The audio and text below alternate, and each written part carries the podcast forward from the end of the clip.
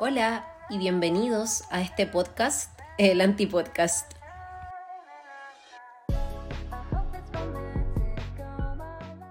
Buenas, buenas. Hola a todos y bienvenidos a un nuevo episodio del Antipodcast. Eh, hoy es jueves de Antipodcast, obviamente.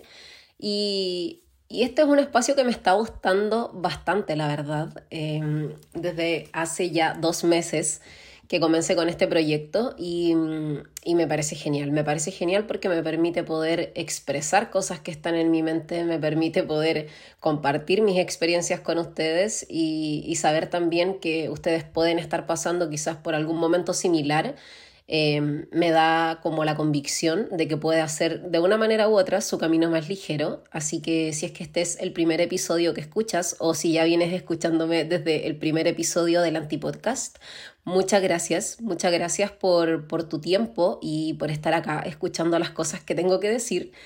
Y sin más intro, eh, hoy día les vengo a contar que esta semana realicé un quiz. Realicé un quiz de eh, Find Your Dharma, que es como encuentra tu Dharma. Y me imagino que se preguntarán qué carajos es el Dharma. Eh, yo les voy a contar un poco. Eh, bueno, la palabra Dharma viene del origen sánscrito ya y puede significar orden universal, el deber o la rectitud de la realidad. Este quiz que yo hice de Find Your Dharma em, es bueno, no es básicamente como encuentra tu Dharma, sino que es descubre tu arquetipo del Dharma. Y bueno, me imagino que ahora se preguntarán qué son los arquetipos del Dharma y según Sahara Rose, que es la chica que, que hace este quiz en una página de internet, que se las voy a dejar por cierto en el enlace de este episodio, ella dice que los arquetipos del Dharma son las expresiones universales de los tipos de alma que existen dentro de todos nosotros y eh, han demostrado ser una herramienta crucial que permite poder trabajar como la vida dármica y poder guiar, guiar perdón, a otros a través de su propio Dharma. Entonces, como que lo que entiendo yo por Dharma es básicamente encontrar tu propósito y estos arquetipos del Dharma son nueve y vienen siendo, a ver, espérenme, lo estoy buscando acá en mi computador, ya, es el primero es ser visionario y dice acá que los visionarios pueden guiar a otros fácilmente, pero es importante que se sintonicen cuando se necesita su consejo. Los visionarios pueden parecer sermoneadores o personas que predican ante otros que no comparten los mismos ideales. Deben hablar solo con aquellos que están listos para la lección y no darle a nadie más de lo que puede masticar. O sea, las personas visionarias obviamente son quienes eh, intentan como, como guiar a otras personas, pero sin, eh, sin llegar como al punto de estarles predicando básicamente como lo que deberían hacer. El otro arquetipo que existe, que es el segundo, es el maestro. Dice que el maestro o profesor está aquí para enseñar las experiencias que atraviesan y encuentran cada una de las lecciones de su experiencia eh, como una experiencia humana, obviamente. Entonces, eh, esto los inspira a compartir estas mismas experiencias y lecciones con las demás personas. El tercer arquetipo es el investigador. Dice acá que los investigadores vinieron aquí para comprender las costumbres del mundo a un nivel profundo. Son personas extremadamente curiosas y llevan consigo esa curiosidad infantil durante toda su vida. Cuando eran niños siempre se preguntaban el por qué y nunca estaban satisfechos hasta que obtenían una respuesta real. O sea, son estas personas más curiosas. El cuarto tipo de arquetipo es el animador, no miento, miento, miento, es el activista. Dice que el activista está aquí para lograr un cambio social, ambiental o político. No dan por sentado su tiempo y se dedican a dejar el mundo como un lugar mejor del que lo encontraron. Son personas que pueden llevar eh, obviamente su pasión por un tema hacia como no sé otros extremos para poder mostrar a otras personas cómo pueden hacer básicamente del mundo un lugar mejor. El quinto arquetipo es el animador y dice que el animador está aquí para hacerte reír, llorar, sonreír, jadear, reflexionar y todas las emociones intermedias. Hacerte sentir básicamente es su mayor alegría. Estas son personas, me imagino, que pueden estar relacionadas quizás con el mundo de la comedia, eh, personas que hacen eh, stand-up comedy, bueno, y me imagino que por ahí va la cosa. El sexto arquetipo es el emprendedor. Pero acá me da un poco de curiosidad porque dice que eh, son los emprendedores, pero más abajo habla de los empresarios y esas cosas no son cosas iguales. Pero en fin, dice que los empresarios nos enorgullecen de no ser quejosos, sino solucionadores de problemas. Dice que está aquí para abordar los problemas de la sociedad a través de soluciones empresariales. Consideran que las empresas son más sostenibles que las ideas o las peticiones porque tienen infraestructura, ingresos y un equipo para poder mantenerlo en marcha. El séptimo, 1, 2, 3, 4, 5, 6, el séptimo arquetipo es el cuidador. Dice que el cuidador es una persona que está aquí para poder conectar con las personas y cuidarlas, que encuentran su propósito en poder nutrir a los demás. Son muy empáticos y pueden sentir exactamente lo que una persona necesita. El octavo arquetipo es el artista. Dice que está puesto en esta tierra para crear belleza, son canales de expresión divina a través del arte, el canto, el diseño, la poesía o la danza. Se conectan con la belleza de todas las cosas, absorbiendo las vistas, los sonidos, los sabores y los olores de su entorno. Son básicamente personas que, por lo que yo entendí, son personas que viven demasiado presente y se centran básicamente en cómo sus sentidos pueden hacerlos conectar con el arte. Y el noveno y último arquetipo es el del guerrero. Obviamente, como su nombre lo dice, los guerreros están aquí para proteger y tienen además una fuerte brújula moral y un profundo deseo de salvaguardar a los impotentes y dar voz a quienes no la tienen. Entonces, después de comentarles un poco acerca de estos nueve arquetipos, quería contarles que, como les dije, yo esta semana realicé mi quiz y me apareció en primer lugar el profesor y tenía una pequeña descripción que se las quiero compartir porque obviamente después de compartirles el conocimiento les voy a contar una experiencia que tiene mucha relación con esto y dice que los profesores tienen habilidades naturales de liderazgo junto con un profundo sentido empático. Pueden saber instantáneamente quién está teniendo un mal día y brindarle las herramientas que necesitan para mejorar. Por supuesto, son profesores y profesores increíbles, pero podrían trabajar en cualquier tipo de carrera en la que puedan transmitir sus enseñanzas a otros. Ese fue mi arquetipo predominante y mi segundo arquetipo es el del emprendedor. Y, bueno, acá dice básicamente que el empresario prospera al encontrar soluciones que nadie más ha pensado. Son personas muy ingeniosas y saben que el tiempo es dinero, por lo tanto valoran la productividad por encima de cualquier cosa. Tienen un agudo sentido de sus niveles de energía y aprender prácticas para mantener su concentración alta, ya sea una bebida adaptógena o saltos antes de escribir. Y me imagino que por eso estoy sonando tan pilas en este episodio, porque antes de comenzar a grabar vi una pequeña y minúscula pelusa en mi dormitorio, así que me fui de cabeza a buscar la aspiradora, terminé aspirando, trapeando, bañándome y ahora estoy grabándoles el podcast sentada en mi escritorio rascándome un poco la piel porque, bueno, no sé si a ustedes les pasa, este es como un pequeño paréntesis, pequeño gran paréntesis, yo no sé si a ustedes les pasa, pero eh, yo hace un tiempo atrás, bueno, hace un par de años la verdad, fui al dermatólogo por esta misma razón, porque yo después de cada ducha eh, me da una sensación de picor enorme en el cuerpo y esto sucede porque soy alérgica al agua. Y sí, tal vez ustedes puedan pensar que asquerosa, no se baña, pero no, pero no tranquilos. Eh, bueno, la alergia al agua no es básicamente al agua, sino que es una alergia a la dureza del agua. La dureza del agua es la cantidad de minerales que ésta contiene y básicamente son la cantidad de minerales excesivos lo que hacen que mi piel me pique, pero un chingo después de bañarme. Así que nada, antes lo controlaba con una cremita, pero eh, esa cremita está testada en animales, así que ya no la estoy ocupando por el mismo tema. Y, bueno, cierra paréntesis. Ahora sí les voy a contar la experiencia mientras me rasco la pierna. La experiencia de, de todo esto de los dharmas y tiene mucho sentido con lo que yo hago acá en el podcast. Acá en este podcast yo eh, básicamente les cuento reflexiones, aprendizajes, lecciones y cosas en base a mi experiencia. Y esto es básicamente la misión de un profesor. Eh, es muy chistoso también porque en las otras actividades y, claro, como tareas o, o hobbies o cosas en las que yo he emprendido, también tendía mucho a realizar este tipo de cosas. O sea, el principio de los dharmas, de los arquetipos de tu dharma, no es eh, centrarte dentro de una carrera. O sea, tú podrías tener cualquier profesión, sin embargo, los dharmas, o sea, los arquetipos del dharma en este caso, van a ser tus propósitos de vida.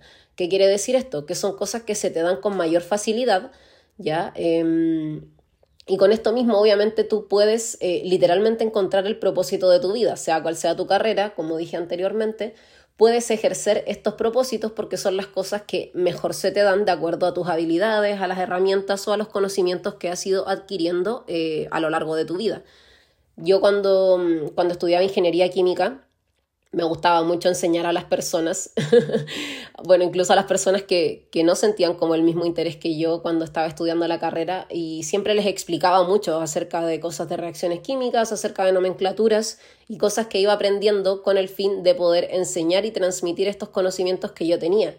Una vez que, que ya me metí de lleno en el mundo de la cocina, cuando estaba creando recetas veganas, eh, era lo que hacía básicamente, cocinaba porque era algo que me gustaba mucho, pero a la vez estaba enseñando. Yo no solamente eh, mostraba contenido por redes sociales, sino que yo también daba muchos talleres y literalmente era la profesora, como que de repente eh, los chicos que tomaban los talleres me hablaban así como, hola profe, tengo una pregunta y, y es chistoso porque claro, a mí me gusta mucho enseñar. Eh, nunca pensé que podía tener como, como esta habilidad de poder enseñar, pero siento que ahora que, que realicé este quiz, como que muchas cosas me hacen sentido. Muchas cosas me hacen sentido porque siempre he estado enseñando básicamente todas las cosas que estoy aprendiendo, incluso ahora.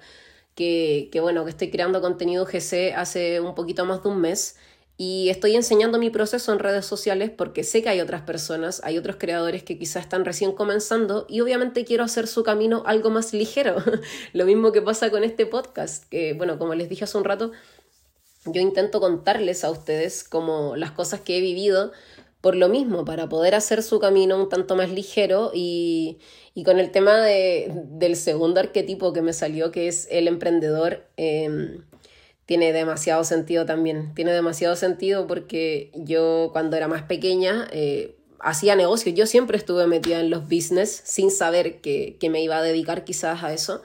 Yo cuando estaba en la universidad vendía lapiceras, vendía gomas, vendía, no sé, como cositas de, de librería, como de accesorios. Me acuerdo que compraba, por ejemplo, no sé, estaba en Santiago, compraba en Patronato, que es un lugar donde venden cositas como más baratas y al por mayor entonces yo iba y compraba, no sé, 12 lapiceras de un color, que lapiceras gel, que stickers, que, no sé, estos correctores como en cinta, eh, los post-it y todas esas cositas de librería que a mis compañeras les encantaban. Entonces yo compré una cajita pequeña y la llevaba todos los días a la universidad y vendía lápices. o sea, como que por ahí empecé con mis emprendimientos. Y, y bueno, también tengo un episodio en donde ahondo más eso en donde les hablo de mis emprendimientos y todo el cuento. También vendía queques cuando era más chica, eh, hacía queques cuando empecé recién a cocinar, como no sé, como a los 15 más o menos. A mí siempre me ha gustado mucho la repostería. Entonces, como sabía que mis queques quedaban deliciosos y a todos les gustaban, entonces yo venía y vendía queques, vendía cúgenes y, y nada, o sea, básicamente vendía repostería en mi casa. Después ya estando más grande, eso se transformó en un vegan candy. Eh, vegan candy era obviamente repostería vegana. Y, y, la idea era básicamente la misma. Después tablas veganas, en tablas veganas vendíamos tablas de picoteo, que eran tablas veganas, teníamos tablas con arándanos, con grisines, con humus de ajo, con humus de merquén. Y teníamos muchos sabores y en verdad fue una sensación. Fue un proyecto que duró poco, pero, pero en verdad lo disfruté demasiado.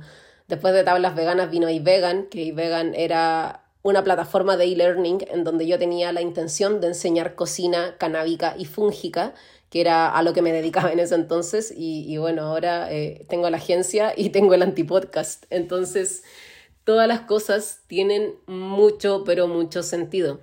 Yo honestamente los invito a que ustedes puedan hacer este quiz Como les dije, les voy a dejar en la descripción de este episodio eh, el enlace para que puedan hacerlo. Son solamente 10 preguntas y probablemente, así como pasó conmigo, te puede sacar de un montón de dudas o también te puede hacer conectar con cosas que quizás sabías que tenías o habilidades que sabías que estaban por ahí escondidas, pero no sabías básicamente cómo explotarlas.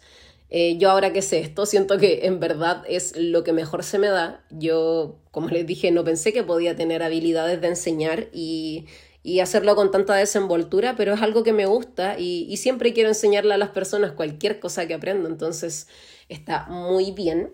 Y bueno, para las personas que tal vez no creen en esto, les tengo además una pequeña guía práctica de una serie de preguntas que también te pueden ayudar a encontrar tu propósito mediante las cosas que te gustan hacer, mediante tus gustos y también tus necesidades.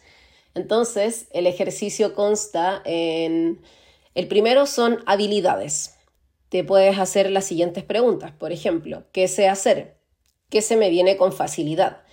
Y, básicamente estas cosas que se te dan con facilidad o con naturalidad pueden ser, por ejemplo, yo hice este ejercicio eh, hace como cinco meses atrás más o menos. Y mis respuestas fueron, soy buena cocinando, soy buena editando videos, soy buena para sacar fotos, soy una persona resiliente, soy buena para resolver problemas o situaciones, soy buena en redes sociales, soy buena para leer, soy buena para hablar y ya se habrán dado cuenta, soy buena para crear contenido. El segundo apartado es el que trata de los gustos y en este punto te puedes hacer la siguiente pregunta. ¿Qué son las cosas que disfruto hacer? en mi caso, hace cinco meses atrás escribí hablar y crear contenido. Pero si tú no sabes quizás cuáles son las cosas que disfrutas hacer o que te gustan hacer, puedes comenzar por la pregunta que no me gusta hacer. Y una vez que tengas los no, como que no me gusta hacer, puedes ir descartando para poder llegar a algo que realmente te gusta hacer. Y en esta pregunta del que no me gusta, yo por ejemplo puse que no me gusta hacer contenido para otros y, y es chistoso porque teniendo una agencia es como que literalmente los primeros clientes eran yo hacer contenido, yo ser social media, yo ser community manager, yo ser la diseñadora y hacer todo básicamente yo pero eh, hoy en día estoy muy agradecida porque las cosas se han dado de manera diferente, entonces si llegara a tener un cliente, por ejemplo, yo sé que cuento con diseñadores que me pueden respaldar, entonces yo tengo la capacidad de poder contratar a un diseñador y que él ejecute, por ejemplo, esa tarea por mí. O si necesito un community manager, también sé que puedo eh, buscar un community manager que me ayude y también puedo em, incluirlo en mi equipo sin necesidad de tener que hacer todo este trabajo yo. Y ahora, el tercer apartado es la necesidad. La necesidad eh, viene obviamente de servir y aquí podemos considerar, esta es como la conclusión de tu propósito, dentro de las necesidades nosotros podemos considerar estas habilidades y gustos y preguntarnos, qué necesidad hay en el mercado, por ejemplo, en caso de que queramos monetizar nuestros conocimientos, o cómo puedo servir y compartir algo de valor desde eh, mis habilidades y mis gustos, que son las cosas que sé hacer, que se me vienen con naturalidad y que además disfruto. Entonces, eh, bueno, lo más importante de todo esto es que una vez que respondas estas preguntas, que puedas ser lo más honesto posible contigo, porque esto básicamente te va a permitir descubrir en qué eres bueno y eh, cuáles son las cosas que disfrutas hacer. Entonces, yo acá quiero hacer un pequeño, eh, como un pequeño paréntesis nuevamente para contarles y, bueno, para decirles, en verdad no para contarles, que, que es muy importante que puedan dedicar su tiempo a hacer cosas que realmente les gusten.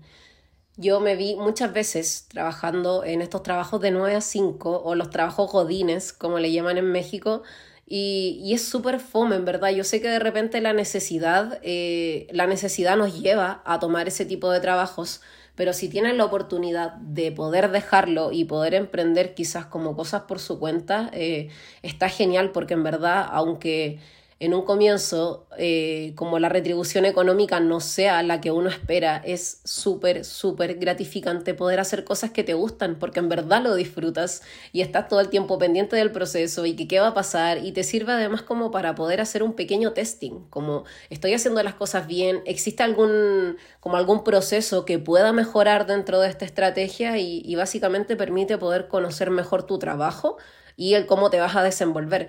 Ahora, si lo quieres monetizar, eh, como te dije, puedes hacer este pequeño ejercicio que te acabo de dar, que es preguntarte qué es lo que sé hacer, qué se me da con facilidad y, qué cosas son naturales para mí poder hacer y además disfruto. Entonces, una vez que tengas estas respuestas, puedes... Eh, no sé, quizás meterte en redes sociales, comenzar a compartir tu contenido y, y, en consecuencia después poder monetizarlo, porque siempre va a haber alguien que va a necesitar de tus conocimientos. Entonces, volviendo al tema del quiz del Find Your Dharma, eh, yo se los recomiendo, como les dije, porque eh, a mí al menos me ayudó a aclarar un poco de ideas y confusiones que tenía en mi mente Así que eso, em, siento que este episodio honestamente fue muy cortito, muy rapidito, como súper pum, violento, rápido, brusco, em, pero nice. Eh, creo que es lo que quería transmitir esta semana, así que nada, eh, eso pan con queso. Hasta aquí voy a dejar el episodio de hoy y espero que puedan tener un rico fin de semana. Les mando un abrazo y un besito a todos. Bye.